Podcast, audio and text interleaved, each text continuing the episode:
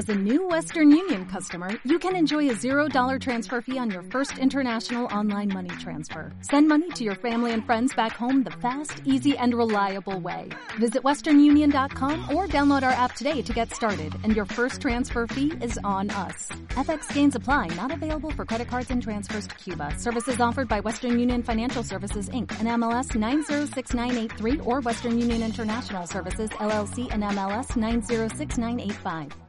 Radio Marca, la radio que hace afición. Radio Marca Valladolid, 101.5 FM, app y radiomarcavalladolid.com. El mal tiempo con buenas ventanas es mejor tiempo. Ventanas Talva se las fabrica e instala con rapidez y seriedad. 40 años de experiencia avalan nuestro trabajo y dedicación a la ventana. Ventanas Talva, calidad y servicio. Ventanas Talva, fabricadas en Valladolid. Ventanas Talva, fábrica en calle Galena número 5 y exposición en calle Recondo número 15. No dude a la hora de poner sus ventanas. La solución es Ventanas Talva. Tus navidades en el Hotel La Vega. Celebra con nosotros los días más familiares con menús especiales de Navidad, Año Nuevo y Reyes y despide el año con nuestra cena cotillón. Navidades en el Hotel La Vega. Todo el sabor de un clásico. 983 40 7100 o lavegahotel.com. Intermedio Valladolid.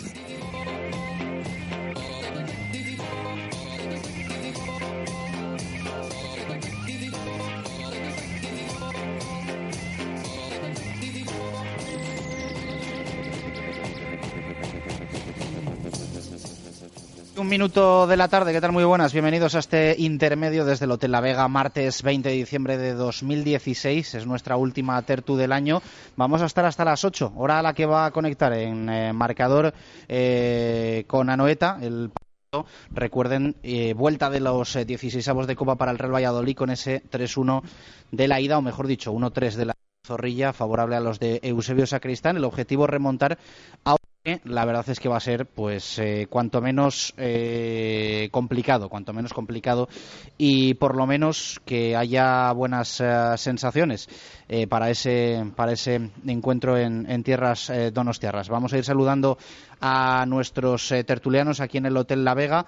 Eh, a mi izquierda está Juan Arranz. Juan, ¿qué tal? Muy buenas, ¿cómo estás? Buenas tardes. Antonio Rivero, ¿qué tal? Muy buenas, ¿cómo Buenas estás? tardes. Luis Rodríguez, Luigi, ¿qué tal? Muy buenas, ¿cómo Buenas estás? tardes. Y el señor José Luis Espinilla, ¿qué tal? Muy buenas, ¿cómo estás? Buenas noches, tardes, o tardes, noches. Bueno, ¿cómo está el ambiente? Vamos a hablar un poco de lo de la Copa, pero también, evidentemente, de lo de la, de lo de la Liga, porque al final es, es la prioridad, ¿no, Juan? Sí, eso es. Bueno, eh, además la Copa la afrontamos yo creo que con ganas de ver al Valladolid, pero sin demasiadas expectativas de pasar, ya que ante un rival como la Real y con el resultado que llevamos es muy difícil.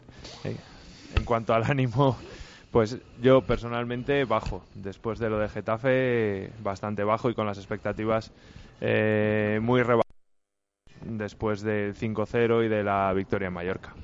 Antonio. Yo lo de la Copa, pasar página, me parece que se hizo un buen partido contra un primer aquí en Zorrilla, la gente tuvo de disfrutar, la primera parte el Valladolid le plantó cara a un señor equipo, los fallos defensivos penalizaron y ahora nos cuesta, bueno, tenemos que ir allí, eh, lo más normal es que nos eliminen, lógicamente, y aunque el fútbol es muy raro, eh, pero bueno, yo creo que está hecho esto, pasar página, eh, que no haya lesiones, que los jugadores vuelvan a tener algo de confianza y, dejar este tema aparte. Respecto al estado de ánimo, pues yo la verdad que tampoco estoy muy desanimado, tiendo optimista siempre con el Valladolid, porque sigo pensando, sinceramente lo pienso, que este equipo le faltan pocas cosas para, para dar un pequeño el, el salto que queremos y ese- esas pequeñas cosas creo que están en la mano de, de la gente que está en el club. Entonces, eh, yo quiero, quiero ser optimista porque también he dicho muchas veces en esta tertulia que yo creo que la alineación, o mejor dicho, la plantilla del Real Valladolid, eh, este año que nadie aspire a, luchar por ascensos, que yo creo que es un equipo que puede aspirar a entrar en el playoff. La diferencia entre poder aspirar y no aspirar es eh, corregir determinados errores que yo creo que están en nuestra mano. Entonces, yo quiero ser optimista porque creo que si damos ese saltito podemos estar luchando por, por esos seis primeros puestos. Bueno, eh, ahora le pregunto a Luigi, sale con un 11 bastante raro, acaba de hacer oficial el, el 11 del Real Valladolid, Pau Portería, defensa, Markel, Alex Pérez, Rafa, Ángel García, era previsible la titularidad tanto de Markel como de Ángel en los laterales, banquillo para eh, y Alberto Guitián, porque por delante de la defensa va a estar André Leao, escoltado, eh, escoltado por Alex López, eh, Joan Jordán, que el famoso rombo de Herrera lo va a cerrar eh, Sergio Marcos y arriba van a estar Michel y Raúl de Tomás. Por lo tanto, podríamos hablar de que el Real Valladolid parte hoy de inicio con uno, dos, tres, cuatro, cinco mediocentros. Eh, contando a Sergio Marcos y a Michel, es cierto que bueno, son jugadores que pueden actuar en la media punta, pero bueno, pues un once con muchísimos centrocampistas hoy del Real Valladolid, porque están, bueno, pues prácticamente todos los que tiene a su disposición Paco Herrera, a excepción de Luismi, que ya saben, se ha quedado fuera de la convocatoria. Luigi, sensaciones. Bueno, eh, después del partido de Getafe, la verdad es que estamos entrando en una dinámica este año de una montaña rusa y bueno, la verdad es que estamos súper animados los partidos que hemos hecho tras eh, Sevilla Atlético, Mirandés, eh, enganchar dos, tres partidos seguidos ganando, pero luego llega la catombe, digamos, y el partido de Getafe yo creo que nos deja unas malas sensaciones debido a que el equipo eh, pena mucho sus errores defensivos y estamos viendo que los tres goles del Getafe son totalmente evitables, eh, uno por la, eh, por la defensa y otro, digamos, un error del medio del campo. Eh, yo confío en esta plantilla, pero como decía mi compañero, creo que no la veo para el ascenso. Sin embargo, para ver si podemos ver estar bien situados ahí, más o menos en febrero, porque veo equipos como el Levante, veo equipos como el Getafe, eh, otros equipos, digamos ahora el Cádiz eh, está ahí en, eh, en una línea ascendente, pero no veo nosotros siempre cuando se necesita algo de el- cuando tiene que dar la nota positiva no, no la da. Y respecto luego al partido de esta noche, pues esta tarde noche, ahora en una hora, eh, yo confío bastante en estos torneos y en la locura, digamos, de estos partidos y tratar de meter miedo eh, haciendo algún gol tempranero. Y bueno, la verdad es que como no tenemos nada que perder y, y un partido que jugar, eh, confío en ello. Bueno, vamos a tratar de hacer el último partido, tengo ganas de verlo. Hoy esperemos a ver qué resultado nos puede llevar. Está muy difícil la, la historia, la verdad. Espinilla. Pues eh, vamos a empiezo por la Copa primero. Prefiero. Eh, creo que la Copa, el sistema de Copa no me gusta, lo vengo diciendo hace años, porque ya a partido único, pues estarían ya todos de vacaciones y a ver si empezábamos el año mejor, porque con 1-3 mm, tengo muy poca confianza, porque es un equipo que se viene abajo por cualquier cosa, así de claro. Lo que llevamos de temporada. Segundo, lo que ha dicho Antonio, es un equipo que, que no, que no me disgusta, que le faltan pocas cosas. Pocas que le faltan son tan tan tan tan que el entrenador te venga diciendo ahora Herrera que 18 goles, los 9 nos han marcado de eh, balón parado o de centros laterales, entonces no sé, lo tendrás que corregir tú, Juan o Chus o Antonio, aquí mismo o yo. Vamos, es que no- es que para mí tiene tela las declaraciones del otro día. O sea, sabe lo que pasa, pero no lo corrige. Porque es que vamos, es que no meten cada gol como ha dicho también aquí, el- uno del centro del campo, que los defensas, bueno, y luego hay algún defensa que debiera estar chupando banquillo, no, tribuna, tribuna, lo vengo diciendo hace tiempo. Pero di nombres, di nombres, No, mójate. si lo he dicho bien claro, lo sabe todo el mundo. Si está aquí Jesús ya sabe que es Moyano, el primero. Ahora le han dado brazalete capitán y tiene que salir. Y lo digo así de alto. O lo te lo puedo decir más alto si quieres. O sea, que quieres que juegue Markel. A ti, te tira como a tu hijo un poco el Athletic, ¿no? Y No, yo no soy del Athletic ni Eres muy de Markel, Soy de ¿no? Valladolid y fuera. Ya sabes que cuando juegan los equipos grandes, ojalá pierdan los dos. ¿Te lo digo más claro? Juan, el 11, ¿qué te parece? Que tú eres muy de analizar las, las alineaciones, pero bueno, es, hay mu- de- mucho el- centrocampista, ¿no? El de hoy un 11 muy raro. Eh, he pensado que Está- podía estaba ser... yo dándole vueltas porque un 4-3-3, ¿no? Entiendo. Puede ser, pero tampoco hay jugadores de banda con cinco- que con- se pueda acercar, ¿no? Yo, yo lo primero que pensaba es el 4-1-4-1, es decir, Leao de cabecero y meter a los otros cuatro ahí. Michel y el otro. Sí, eh, un poco raro. Yo creo que creo que Herrera lo que quiere es minimizar los daños Que, que no lo goleen, ¿no? Eso es. Cinco centrocampistas, intentar que la Real no tenga balón, que no te avasallen y bueno, pues vamos a cumplir el trámite. Me suena a eso con tanto centrocampista. Eh, me sorprende eh, también la pareja de centrales. No que juegue Rafa, pero sí que meta otra vez a, a Alex Pérez. Porque se cae en Getafe, vuelve ahora. O sea, eso- necesita a lo mejor más partidos Lichnowsky, que ha estado más tiempo parado. No sé. Una alineación un tanto extraña. No, no, no sé muy bien todavía po- cómo tomarla, ni cómo cogerla, ni cómo se van a situar. Eh, eso sí, con Michel tiene confianza ciega en, en Michel que vuelva a jugar. Yo creo que es el jugador que más minutos ha tenido que jugar con Moyano, seguro. Te digo Sí, una bueno, cosa, Moyano- con sí. perdón, estamos como el año de Rubi. Y dirán, "Jo, te has quedado con Rubi. Pero es que es así. Cada, cada domingo una alineación. Ganamos el partido y al día siguiente, al día siguiente cambiaba. ¿O no? Sí, sí, sí, sí. Bueno, el otro día yo creo que a todos nos sorprendió que es que entrara Igor o Igor en lugar de Alex Pérez cuando estaba funcionando bien esa pareja. Luego encima te meten tres goles de- después de dos partidos sin encajar, pues que no, no creo que, ten- que tuviera la culpa en ninguno de los tres directamente eh, eh, el chileno, pero, pero bueno, pues al final parece que... Si quieres buscamos culpables a los goles. Y No, no, yo los tengo-. Y el primero te lo digo yo, yo los eh, tengo es Mata que se agacha, en el último es Guitián que pierde el balón y en el del medio, pues bueno, pues un penalti. Lea- la, bla- Leao. la blandura de Leao que... Fíjate que Herrera, más que al remate, le daba importancia a conceder la falta, ¿eh?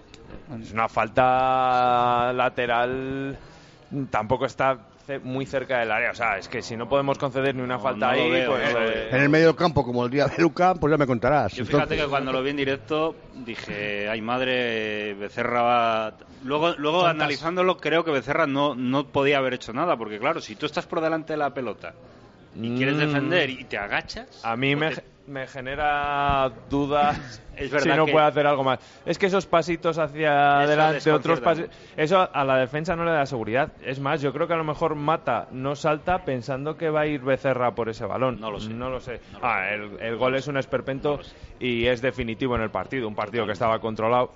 Que yo creo que es lo que, o por lo menos a mí, lo que más rabia me da es eso. Un partido que sin hacer nada el Getafe, en el que tú lo tienes más o menos controlado, lo regales. Lo pierdas. Eh, si ellos son una máquina de hacer fútbol, pues, eh, Pues, lo de siempre, les das la mano cuando pitas Pues, y ya está. Papucela y de vuelta y Claro, pero regalar como se regaló el partido es explicable. Regalas los dos goles en cinco minutos y cuando te vuelves a meter en el partido lo vuelves a regalar al minuto siguiente. Bueno, eso es con un mal endémico de, de Por este equipo. favor. eh. Yo creo que yo no me creo que el Valladolid, ojalá me equivoque, pero yo no me creo que el Valladolid vaya a remontar un partido este año ni el anterior. Desde, mira, en las últimas remontadas que recuerdo son las de Jim, aquellas de, de, de 2-0 y Sí, con- bueno, y eran remontadas incompletas Efecta- porque nos y no valieron para nada, ¿no? pero, pero este año, por ejemplo, eh, te pones 2-0 en contra, te está metiendo, metes un gol y estás achuchando y de repente lo que hacen es sacar el equipo contrario de centro y te mete un gol.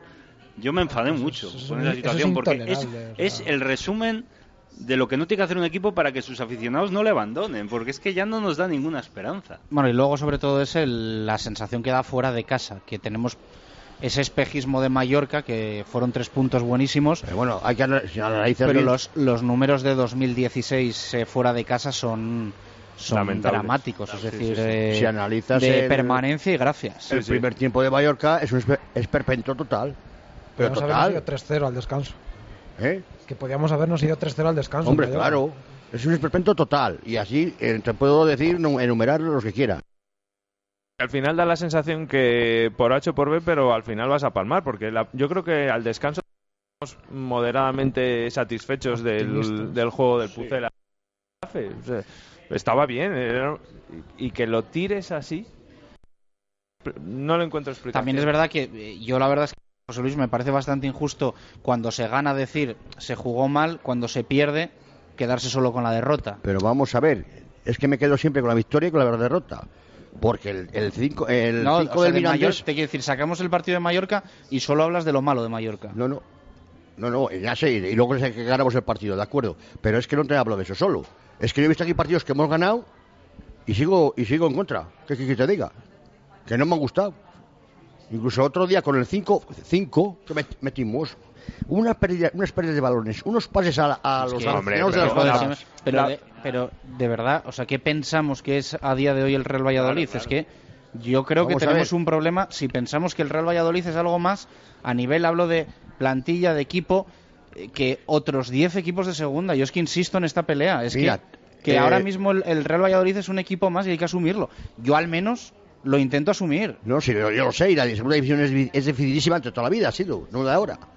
Y este año hay una igualdad tre- tremenda, pero vamos a ver, es que no entiendo lo que les pasa a este, a este equipo en los partidos oficiales. Ayer por la mañana, que éramos ahí ocho, vi marcar unos goles que vamos, si les marca Pero si en los Messi o entrenami- Cristiano, José Luis, y- en los entrenamientos. Pero es que ese mismo tiro te en da- los entrenamientos los marcará el Nastic. hay que marcarlos. pero es en- que ese luego no le hacen, no, le- no tiran ni le meten por donde lo meten. ¿Cómo es eso? Eh, y, hubo, y ayer había leña, ¿eh? Que hubo hasta un incidente, sí, lo sabes, ¿no? Lo sé, lo sé, lo sé. Por Lo, lo contamos ayer en, en Claro, el, es que no lo entiendo. en el directo Marca Es que luego les ves en los partidos oficiales y donde está Juan, que Fue un pique dos- entre Rafa y Jaime Mata, ¿no? Sí, que le hice un caño y se volvió otro y le dio. Hubo- sentó mal la mata y que vamos a verlo. Hubo otra de Alex Pérez a... Sí. Fue a, A- a no, sé, no me acuerdo ahora quién fue, pero es a vamos Raúl de Tomás. A Raúl de. Tomás, sí, Eh, también. Le dio buena, le dio una buena. Ayer. Bueno, si los resultados fueran mejores, diríamos que qué bueno que el entrenamiento es La intenso. competitividad, ¿verdad? Como, como venimos de un palo, para mí un palo muy gordo. Y conociendo al equipo eh, con Divo. pues, pues ya te genera otro tipo de pensamientos y que a lo mejor no todo... Estoy seguro que el palo viene por la primera parte, porque todos salimos de la primera parte con la sensación de que habíamos tenido algo más. Es decir, mira, yo si alguien viene y me dice, oye, ¿cómo juega el Valladolid desde agosto? Yo le digo, mira, no has visto ningún partido, tienes que ver el partido de Getafe, porque para mí es el resumen de lo que está siendo la primera vuelta. Un equipo que quiere jugar al fútbol, que tiene criterio en llegar al área, que no mete un gol ni al arco iris, que luego en defensa el 80% del tiempo está acertado, que tiene sol apañaditos pero que de repente llega un momento puntual en el que sea porque el portero falla, sea porque el lateral le cuesta un gol y se acabó el partido. Anímicamente, eh, todos los partidos tienen unos bajones horrorosos. Y el- mira, el Getafe, con todo lo que me este señor que ha fichado ahora, si le pillamos a lo mejor de dos meses, nos traemos el partido para casa. Pero con este señor, pues ya sabemos lo que juega, como el otro, el Anquela y compañía. A, a- a- a- date el balón, juega, que ya te pillaré. En cuanto te pille, y luego encima estos que se vienen abajo porque pasa una mosca, pues contármelo. Bueno, eh, citaba antes Juan el tema de la suplencia de Alex Pérez y eh, la titularidad de eh, Igor Lignoski en, en- en el Coliseum Alfonso Pérez. Eh, ¿Por qué pensáis que hace este cambio eh, Paco Herrera el, el- el pasado fin de semana? Yo creo que la motivación es Molina. Pero no sé si Molina justificaba el cambio. Yo he de decir eh, que prefiero, me gusta más Igor que, que Alex Pérez.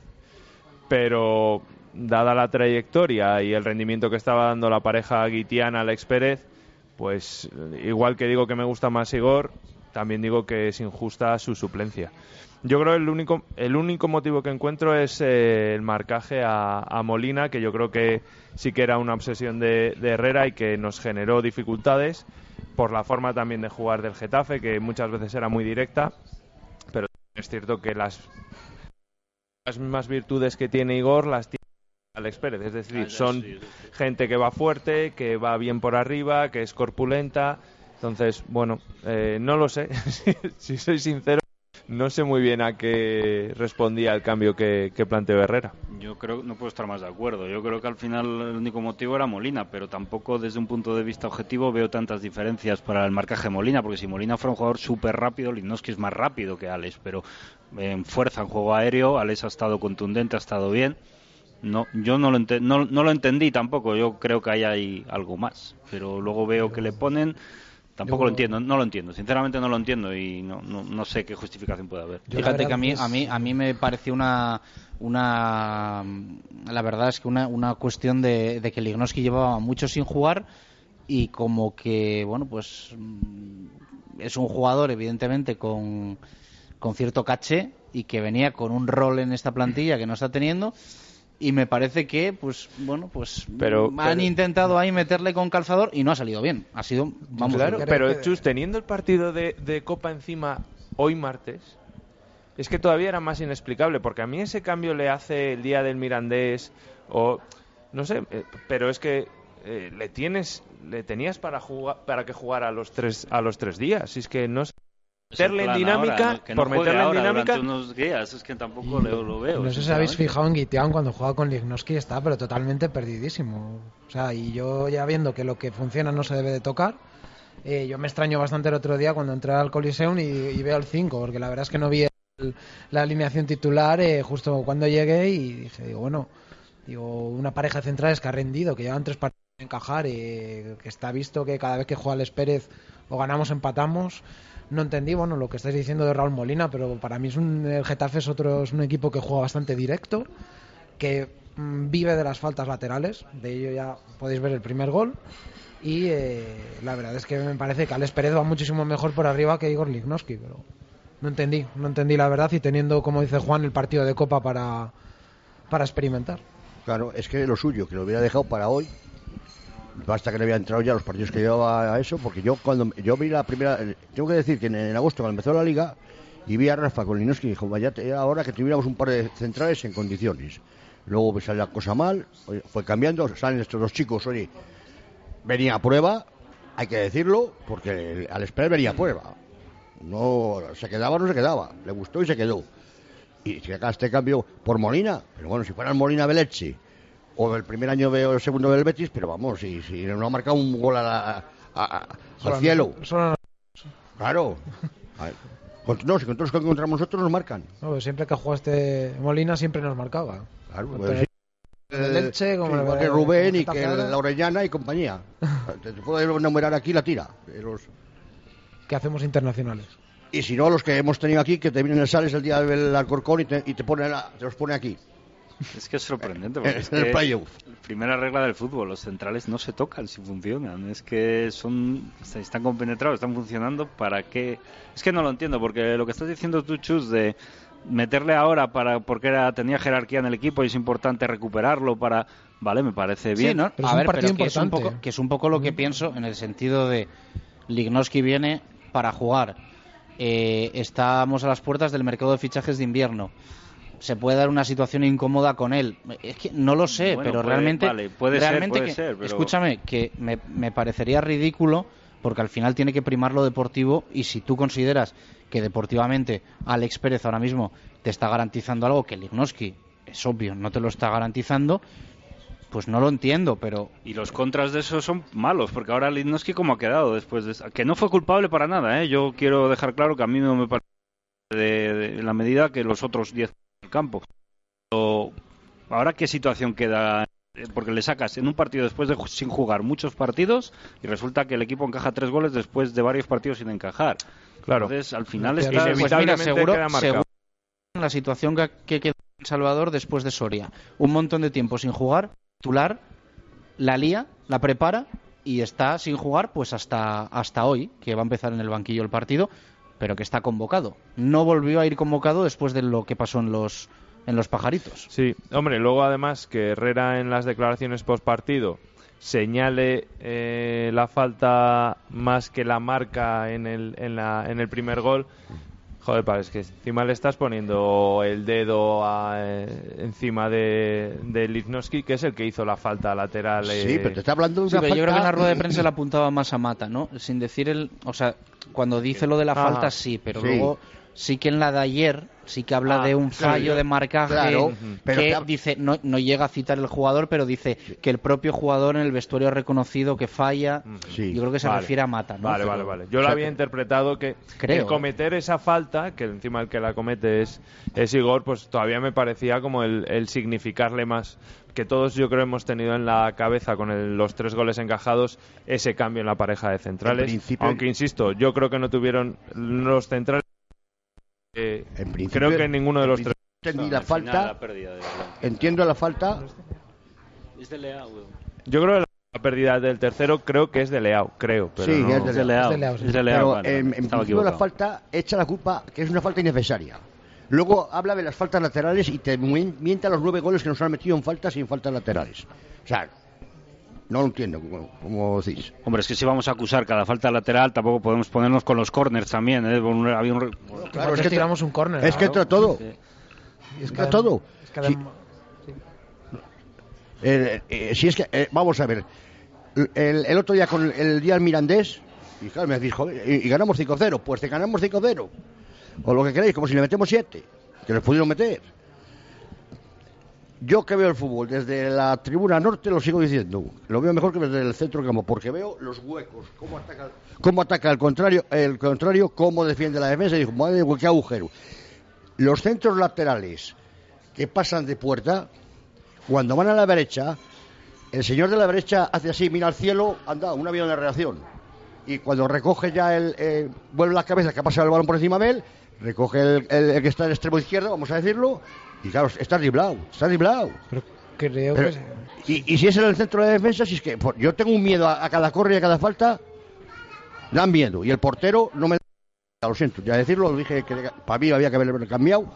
No sé, Pau, el día de la Bueno, Copa también. hoy no me- juega Pau, lo que bueno, en- sentar a Becerra en liga yo entiendo que es difícil, pero tiene muy buenos reflejos, no lo digo pero clarísimamente, no digo que no, pero tiene unos fallos saliendo que no tiene, no mide ese paso como decías Juan antes, que si para atrás que si para adelante no, ma, eso se a mí, lo, a mí lo peor de Becerra no me parecen los fallos, me parece que él que él piense que lo está haciendo perfecto, porque hace poco salió en rueda de prensa y bueno, pues sobre todo esa frase que dejó de que las críticas le entran por un oído y le salen por el otro, a Pues mí claro. tengo que reconocer que mucha gracia no me hizo. Eso es muy No, fácil. no, no, claro. ni a ti yo creo ni a nadie. Ni a nadie. Y lo he comentado con amigos, eh, es que Isaac Becerra debería ser un factor diferencial del Real Valladolid. Es que es el Zamora del año pasado, es que es una apuesta muy importante del Sí, club. el Zamora del año pasado con tres, con tres torres infiel. ¿eh? De que sea, 1,98, tres centrales. A lo que voy Ahí es- es donde está el fallo ahora que tenemos, que es, era fue el Zamora. A lo que voy es que eh, Yo no, no me parece que lo de Isaac Becerra en temporadas anteriores haya sido haya sido casualidad, porque en ese equipo estaba, por ejemplo, Jaime Mata, ¿eh? En el equipo de Isaac Becerra, Sí, sí, que es el pero- que falla el otro día defendiendo la falta, ¿eh? Sí, sí, pero, pero es igual, tenía tres, tres centrales como tres castillos. Yo sobre todo ha generado más dudas que, que buenas sensaciones. Su actitud tampoco creo que sea deseable. Ha habido un día en Zorrilla, el día de la Almería, en el cual íbamos 0-0. El público, nosotros, pedíamos urgencia y, y ambición. Sí, porque iba pasando los minutos iba- y- y no marcábamos. A un ritmo bastante bastante lento, se le criticó y. Como que íbamos bueno, él se, se encaró, hizo gestos. O sea, creo que, que, que además eh, el aficionado de Valladolid ha sido bastante generoso con, con Becerra cuando ha fallado, se le ha apoyado, no, no se ha generado el run run típico ni Al revés, se le ha aplaudido cada cuando llega a la portería. No, no, ni, ni clamorosamente se ha pedido un cambio de portero, Eso ni mucho es, menos. eso es. Que otras veces, con algún otro jugador o incluso en la portería otras temporadas, se respira esa presión de cambio sí. de portero y creo que con Becerra no se ha dado esa, No- esa no se ha dado ese hecho. Y, y creo que él, en lugar de mm, agradecerlo y, bueno, pues ser un pelín más humilde, creo como que se ha envalentonado o, o está, no sé, queriendo demostrar que, que tiene mucha personalidad y, en mi opinión, se está equivocando. Yo, creo, que es el problema, perdona. No, no, Yo creo que es el problema de la expectativa generada en, en la portería en un puesto tan difícil. En que traíamos un que traíamos un porterazo y creo que no tendríamos que asumir, estamos viendo los errores que está teniendo, pero no solo es defensa, ¿eh? sino también, por ejemplo, otro día en ataque, o sea, no generamos nada, un equipo Getafe que sufre con balones colgados. O sea, aparte, cuando reaccionamos un poco, colgamos dos o tres balones ahí, pero nada, esa sensación de controlar la primera parte, pero ataque, José desaparecido, eh, Mata desaparecido, Villar eh, más ay- ayuda en defensa que en ataque. Digamos que también creo que estamos dando muchos palos a el portero, a la defensa, pero que también ver que en partidos fuera de casa, pues que la aportación no sé si es porque tengan que defender más, se ataca menos, no sé exactamente. Pues para repartirlos, entonces hay una cosa bien clara. Los tres que he mentado, delante, el otro día estuvieron, yo creo que bastante bien. Bastante bien. Digo, yo me alegré que mata- marcase Villar, marcase Mata, me alegré. A ver si cogen. Pero en Getafe, digo. No, no, yo te estoy hablando que para, dar, para repartir los palos, para no más al portero ni a la defensa en el medio campo, Sí. también doy a los delante. Porque el otro día no sé si estaban jugando o no. No, no, José no tocó un balón, eh, Marta iba como pollo sin cabeza y Villar Estaba más defendiendo que atacando. Sí, sí, más defendiendo que atacando. Entonces cuéntame. Bueno, recordamos el 11 titular del Valladolid en un partido que va a empezar a las 8 de la tarde En cuanto finalicemos nuestra tertulia desde el Hotel La Vega, el Pucela que sale con pauta portería defensa Alex Pérez, Rafa Ángel, por delante Leao, Alex López, Jordán, Sergio Marcos y Michel. Arriba va a estar Raúl de Tomás, hasta cinco mediocentros en ese once inicial del Real Valladolid, aunque entendemos que alguno va a actuar como mínimo como media punta.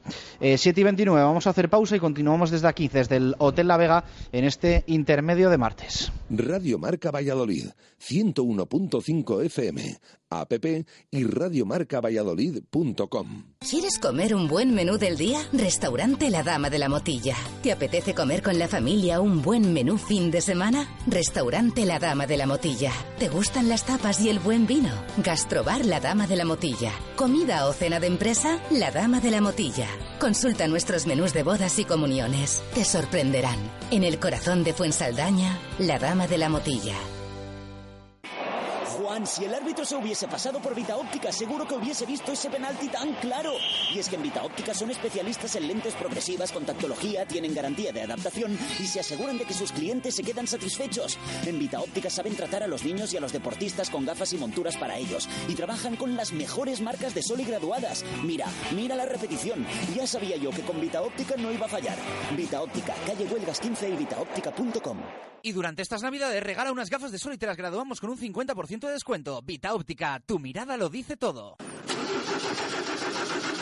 Para que su automóvil no dé problemas, tiene que estar en manos de expertos. En Movesa San Cristóbal tenemos como prioridad la formación de nuestro equipo humano para dar el mejor servicio y el más económico a nuestros clientes. Movesa San Cristóbal es un taller multimarca especializado en Mercedes-Benz. Visítenos y encontrará el coche que está buscando. Movesa San Cristóbal, calle Nitrógeno 1. Movesa San Cristóbal. La experiencia al servicio de los clientes.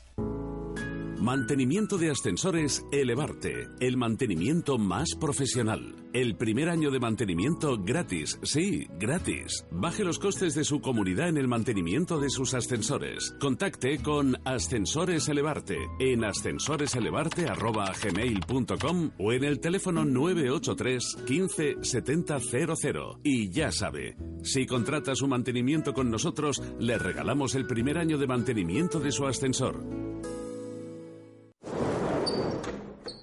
El mal tiempo con buenas ventanas es mejor tiempo. Ventanas Talva se las fabrica e instala con rapidez y seriedad. 40 años de experiencia avalan nuestro trabajo y dedicación a la ventana. Ventanas Talva, calidad y servicio. Ventanas Talva, fabricadas en Valladolid. Ventanas Talva, fábrica en calle Galena número 5 y exposición en calle Recondo número 15. No dude a la hora de poner sus ventanas. La solución es Ventanas Talva. Bodegas Sinforiano Vaquero felicita las Navidades a todos nuestros clientes y amigos, agradeciéndoles la confianza depositada en nuestros vinos y deseándoles un próspero 2017.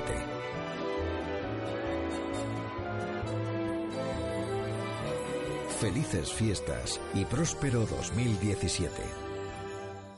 Radio Marca Valladolid, 101.5 FM, app y radiomarcavalladolid.com. Intermedio Valladolid.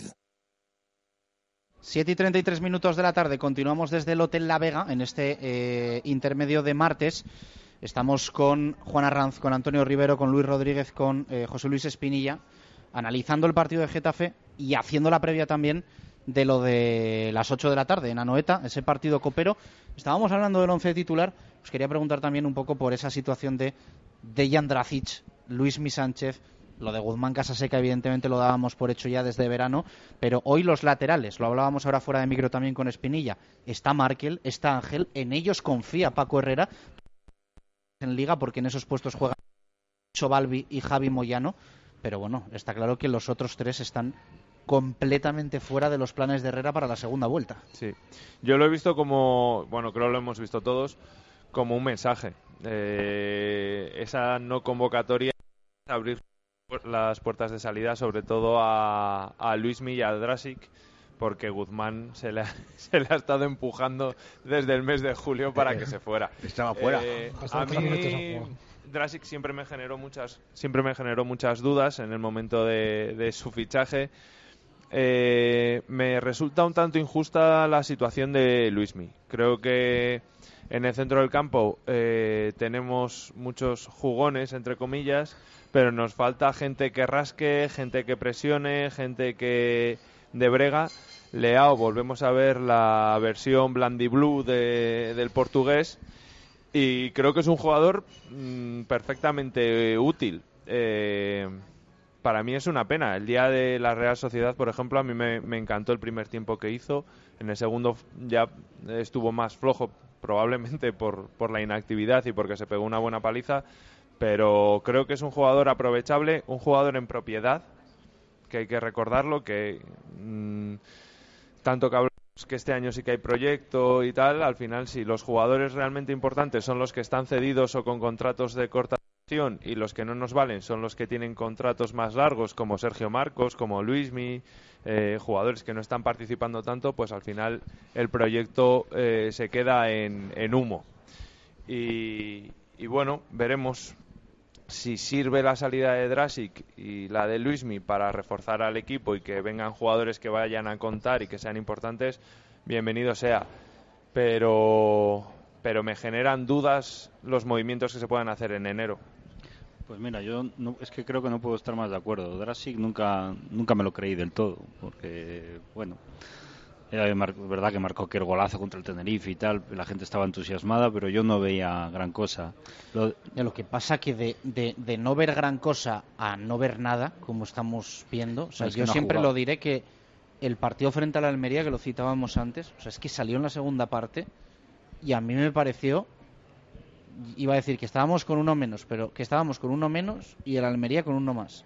Tuve Sí. una sensación, o sea, de que el cambio había empeorado al equipo, o sea, hasta el punto de que tuvo que salir Ángel a tapar el roto que nos estaban haciendo por la banda izquierda. A mí es que aquel día, o sea, yo dije yo, por mí este chico que no vuelva a jugar con la camiseta del, del Real Valladolid. O sea, me pareció una broma de mal gusto, un insulto, me pareció. Yo creo que por, por lo que hemos visto de Drasic, por su edad y por un poco lo que transmite a través de, de sus redes sociales y estas cosas, era un jugador o para mí en dinámica, que él se sintiera importante y que, pero para un complemento, mm, ese chico sobra en Valladolid.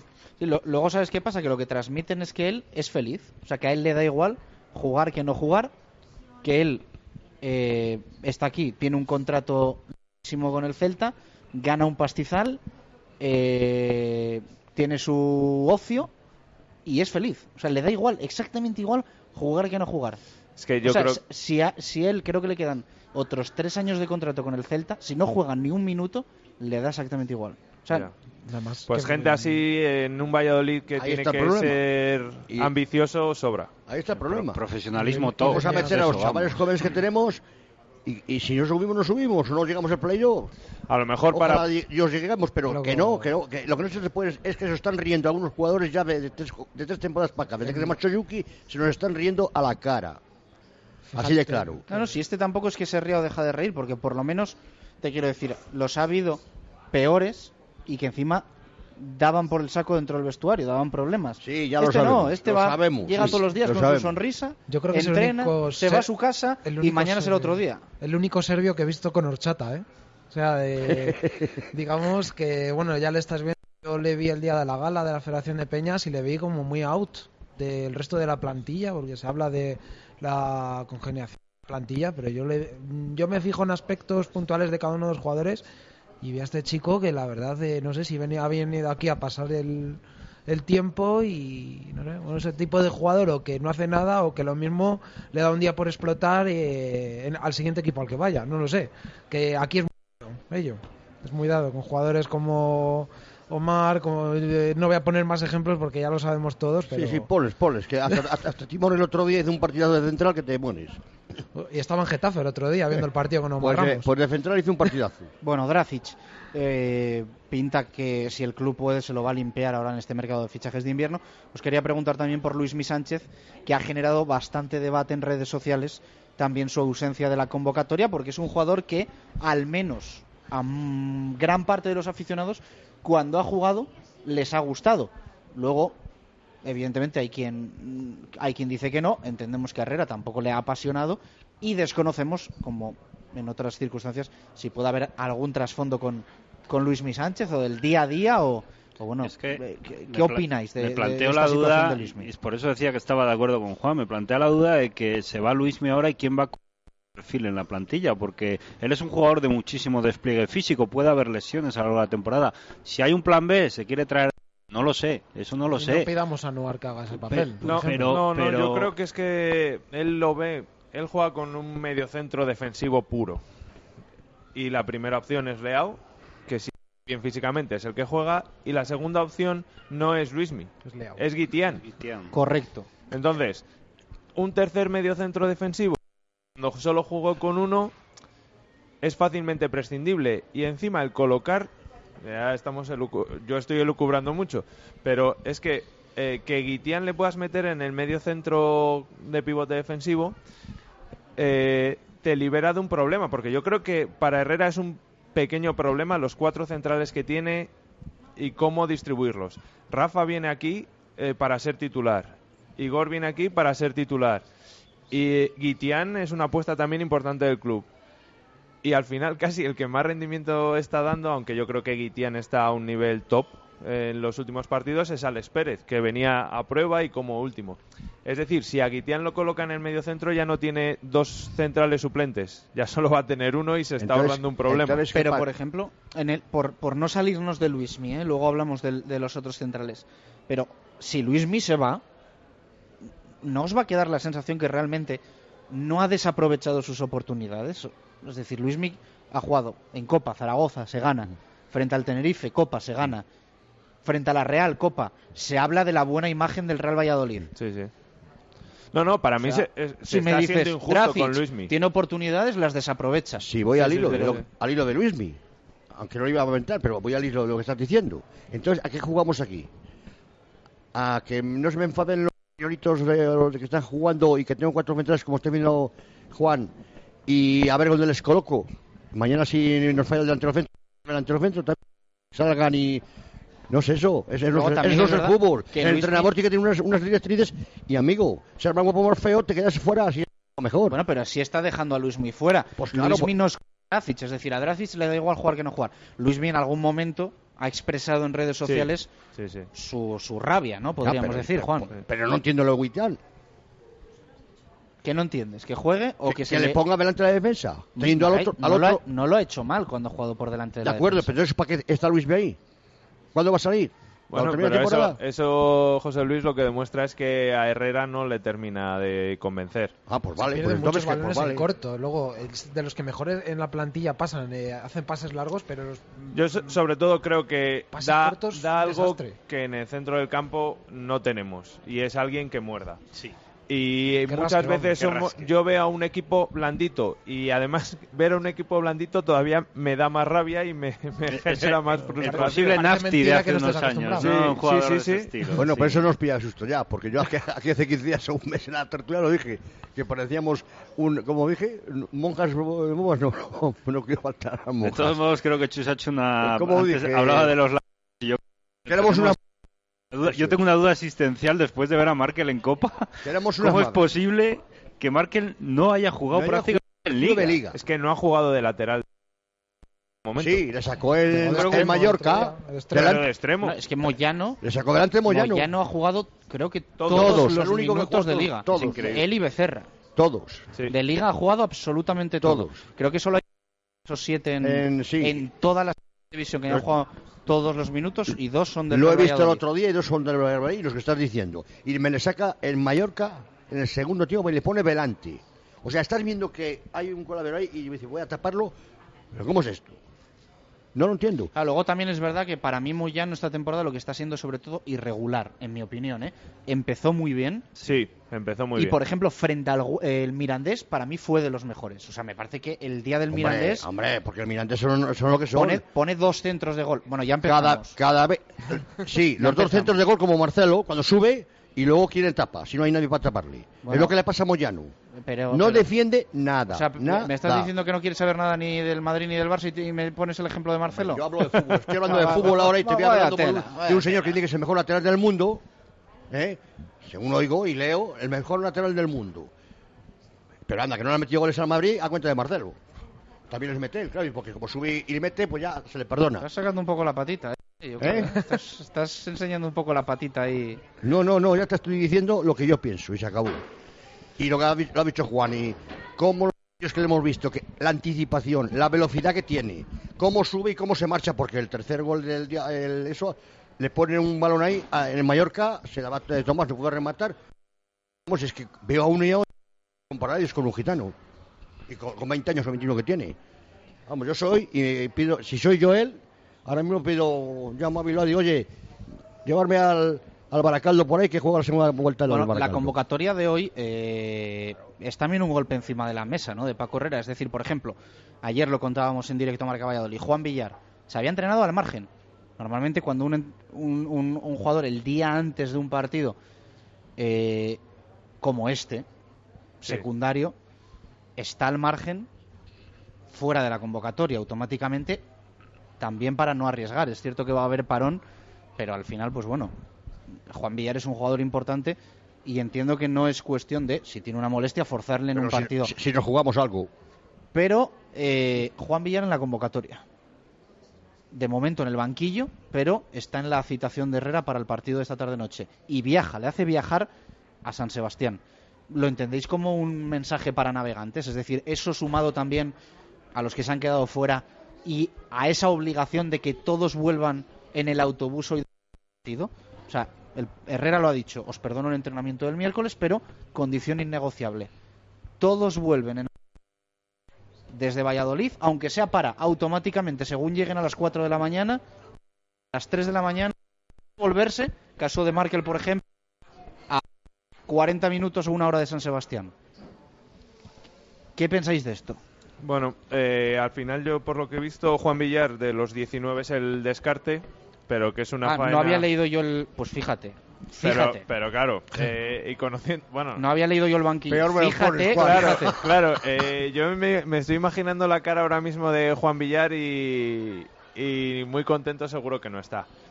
A ver, a mí estas medidas eh, de equipo no me parecen mal.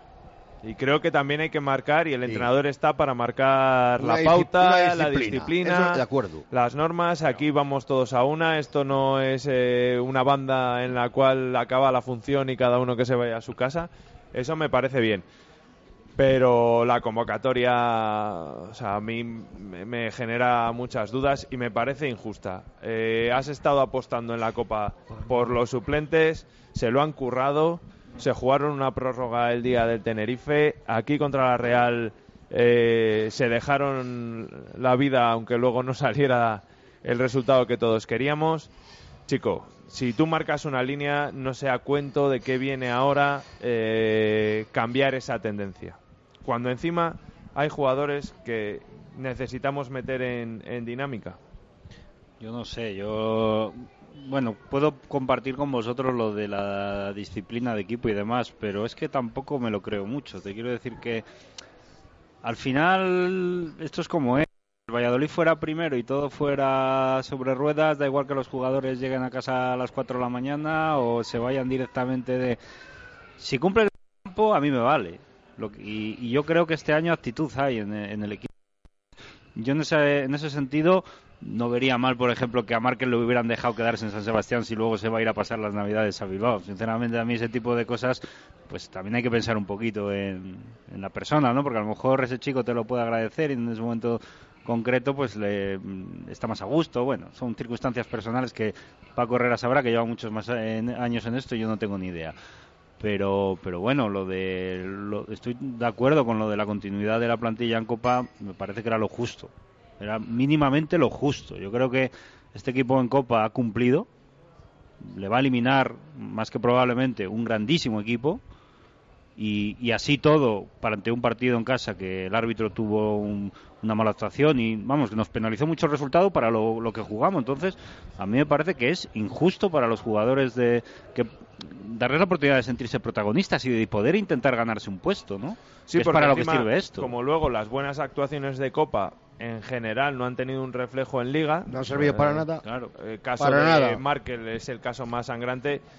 Pues hombre, yo entiendo que de- hay como 13, 14, 15 jugadores que están entrando en dinámica, los otros 5 o 6 se puedan sentir injustamente Bueno, sí que tratados. hubo un jugador que la Copa le ha servido, quizás fue a Mata. El partido de Mata contra la Real Sociedad es continuidad en Liga. Sí, Pero bueno, para eso es la Copa también, ¿eh? Yo creo que se debe- debería de haber contado más con algún jugador, estilo sobre todo Anuar. Y bueno, lo que estábamos diciendo, eh, me parece fenomenal que Herrera imponga estas medidas. Que si van, tienen que volver todos con el equipo, porque yo me acuerdo, yo he, viajado mucho, he estado en muchos desplazamientos y ves que después de los partidos se va cada jugador eh, pues, a un lado. eh, digamos que eso también hace equipo y bueno lo que estábamos diciendo también comentando de Villar pues no, no creo que le haya hecho mucha gracia pero bueno también está ahí Herrera para decir aquí estoy yo y tú estás cobrando del Real Valladolid y si lo considero oportuno vas a San Sebastián en este caso pues bueno no ha- no lo ha metido entre los 18 pero bueno que queda eso y que por lo menos que no se tomen por el pito un sereno al entrenador como otros años se ha estado tomando. Eh, eso de acuerdo, pero yo soy suplente, salgo en la Copa y hoy en San Sebastián me dejan en Valladolid o, o no salgo con un con uno con uno tres con uno tres porque si no habíamos quedado en un empate total digo pues mira chico lo, siento me vas a sacar todos los titulares. A ver si paso. Pues a lo mejor algunos eh, si está bajo se va a ir al sótano ya yo hay cosas que no, no- en este club cada día entiendo menos de verdad. Yo lo único que entiendo es que Villar no juegue, porque ahora mismo es la... Para mí es una de las piedras angulares de este equipo si quiere crecer. Es decir, para mí las, las teclas que hay que tocar en la segunda vuelta para que este equipo funcione son reparar esas tonterías defensivas que nos cuestan partidos. Ocho goles. Y en segundo lugar volver a tener a nuestros jugadores en forma y creo que Villar lo está consiguiendo y es una pieza fundamental de este equipo entonces que no juegue y que se le cuide eso lo veo clarísimo A mí respecto a Juan Villar me preocupa mucho el mes de enero. Ay, ay. salga o no salga. Ay, ay. Si sale y eso supone que venga un buen refuerzo, pues, pues ya está, bienvenido sea. Eh, pero como no salga, creo que va, va a estar el run run de si va a salir, si no va a salir. Eh, no habiendo renovado, le queda al Valladolid 11 días para renovar a Juan Villar. Si eh, a 31 de diciembre no ha renovado, me parece muy difícil que, renueve con el Valladolid. Entonces, mm, estamos con, en el riesgo de perder a uno de los jugadores más importantes del Valladolid. No sería el primero ni el último. Porque nos ha pasado siempre igual. Llega a enero y cualquier dice, "Pues, Marco, he firmado por Manchester. por decir algo. O sea, aquí somos así. Hacemos las cosas muy bien todas. Sí, como no sé, no, no parece claro que vaya a No, renovar. explica, explícate, no te entiendo lo que quieres decir. Pues está muy claro. ¿Cuántos se nos han marchado así? Ya. Pero pero ¿cómo, es in- José es Luis? injusto, Pero- Que no, nos ha renovado en octubre al... el- se- a- Pero si, si no ha querido renovar, si hasta ahora el, el ver. Real Valladolid lleva desde verano propuesta de renovación a Juan Villar. Porque ya la había, ¿no? Como tocaron, habían tocado a Sales Antaño y compañía, a Oscar y compañía. Y, y te hacen una primera vuelta para demostrar que están ahí, porque a donde van ahí van a jugar, y Yo luego resulta que la que segunda no vuelta soy- nos mandan a segunda. No soy dudoso de... Pues yo dudo de, yo sí que soy dudoso. Harto de ver esas jugadas ya. Pues que no, que no, no es el fútbol de antes que se sentía el escudo aquí, me, besas el escudo, José mentira. Luis, todo. José Luis, yo ahí discrepo. Que eh, creo que eso depende de la persona y tampoco podemos evaluar a Villar en ese sentido. Porque Es decir, el año pasado cosa. aquí vino un señor cedido que ni le iba ni le venía, que era Rullé, que podía haberse escaqueado a mitad de temporada y era el único que corría. O vino, vino un señor hace unos años llamaba Diego Costa, que en la primera vuelta se partió la cara por este equipo, cuando había una manada por ahí que se iba de fiesta a vamos, yo no- Salamanca. yo no estoy hablando en general. No estoy hablando de hace 30 años. no. Estoy hablando de que... Que te estoy hablando de hace cuatro años. Sí, pero que, te quiero decir que, me, que vamos a ver qué puede pasar. Yo no meto Es a que todos estamos, en el estamos cesto, no. diciendo que, que Juan Villar, por el mero hecho de que no renueve con el Valladolid, va a plantar si no va a jugar el resto de la temporada. ¿Cuántas Bueno, pues- veces pudo marchar Salvador Rubio de Valladolid- hombre, los años que ha estado? ¿Cuántas? Que yo sepa, dos, tres. A mejor equipo. Es probable. ¿Y no se marchó? Yo no meto a todos. Bueno, pero, vale, pero entonces hablemos. Es que da la sensación de que estás repartiendo al club y a Juan Villar. Es decir. No, a Juan Villar yo no. Si Juan ¿cómo Villar que no? Si no, vamos a ver. Tú que, eh, Si si me estás hablando del, del, del, del sentimiento de que Álvaro tenemos Rubio, un problema que es el dinero, está clarísimo. Y para mí Bueno, es donde como- empieza todo. Sí, como sí, tantos sí. otros equipos. Como- sí. Sí, bueno. Pero otros equipos no sé cómo lo hacen, que, que al final no se les van. Aquí se Que nos no se les van. Aquí se nos marchan. Pues fija, pues hemos fichado libre a Jaime Mata, que lleva un año con una oferta de renovación del Porque Girona estaban de la aburridos mesa, de ¿eh? Girona ya. Ah, bueno, Bueno, pues, pues igual será que se alguno pueden está- aburrir de o sea, nosotros. ¿Será que alguno está aburrido de aquí, eh, José Luis? O se acaban de llegar y están aburridos ya, que se, que se marchen ya. No, no, no, no lo entiendo. Entonces, a mí explícamelo, porque es que no, no- Vamos a ponernos en el peor de los casos. Por mi- Villar otro equipo ahora en... Sí, sí, el día no, 31. no, no, no digo que se vaya ahora en enero, que eso sería dinero que deja en la caja, No, no, sino que, que firme dicho- para, para la temporada Lo, siguiente. lo que ha dicho Juan es que quedan 11 días y, Claro. y, y mira, y 5 minutos. Bueno, pues que no acepte la renovación del Real Y Valladolid la y, segunda se acabe la, y, se y juegue la segunda vuelta. Vale. Me estás diciendo que Villar entonces va a ser un, un tipo, tipo Drasi que, que no va a entrenar ni a poner lo que tiene que poner. Estamos presuponiendo mucho. ¿eh? ¿no, ¿No crees que, y eso ha pasado desde eh, agosto para acá, que Juan Villar ha estado eh, siempre en el punto de mira porque no ha renovado, porque se va a ir, es que se iba a ir en verano? Eh, creo que es el jugador con el que más eh, la lupa se tiene puesta. Estoy de acuerdo Se con puesta, ¿eh? Eso es, y si no Claro. renueva Si y no queda, sale, si no se va. eh, porque claro, porque se va a ir, porque lo Porque tiene no con otro jugado, club. porque qué tal. no, no haya solo, renovado. no solo va a ser eh, cosa de Juan Villar, que sabemos que también es algo especial, no es un jugador, no es José, que es un chico de la casa y tal. Entonces, se va a juntar eso con eh, nosotros los aficionados que vemos con cierto resquemor la actitud que pueda tener Juan Villar. Es que incluso el año pasado, en enero, ¿quién se volvió a decir? Eh, es que puede, estará pensando en, su equipo y ojo, que fueron eh, trascendentes para la Yo- salvación Yo del te puedo dar la, la opinión de Antonio Rivero sobre Juan Villar. Mira, Juan Villar, un jugador que viene a Valladolid, que nadie le conocía, que hace un temporadón, que se rumoreó mucho si iba, si iba a ir en enero porque podía haber ofertas por él, no se fue, hizo una segunda vuelta pasable comparado con otros jugadores que estaban en propiedad. Y todos nos acordamos de ellos. Este año veo a un jugador que se lesiona a principio de temporada y que lógicamente entra más tarde en la dinámica del equipo y que ahora mismo lleva cuatro partidos siendo fundamental en, en el esquema de este equipo. A partir de ahí, puede renovar, no puede renovar. Es una situación que depende de él, de- lógicamente, oye, él sabrá lo que tiene que hacer con su vida. Pero yo no voy a poner en duda la profesionalidad de, de este jugador porque me lleva un año y medio demostrando que es de lo mejor que tenemos en plantilla ahora mismo. Yo no puesto- Bueno, la de eh, que nos, nos quedamos sin tiempo, perdonadme. Eh, vamos a votar 3, 3, 2, 1 del partido del Coliseum. Sé que es un poco difícil por la imagen del equipo, pero venga, vamos con ello. Uf, muy eh, complicadísimo. Yo tres se los doy a Juan Villar. Eh, jo. Dos se los doy a Balbi. Y uno a Jordán. Pero vamos, el dos y el uno están total. Tres Villar, dos Jordán y uno Balbi. Tres Balbi, eh, dos Jordán y uno Villar. Va a dar los tres a Moyano. eh, Los- pasamos los tres- directamente los a los tres dos. a Villar. ¿Ves? Igual que tiene una cosa otra. Dos a Balbi y no sé si me olvidó de Mitchell. Uno.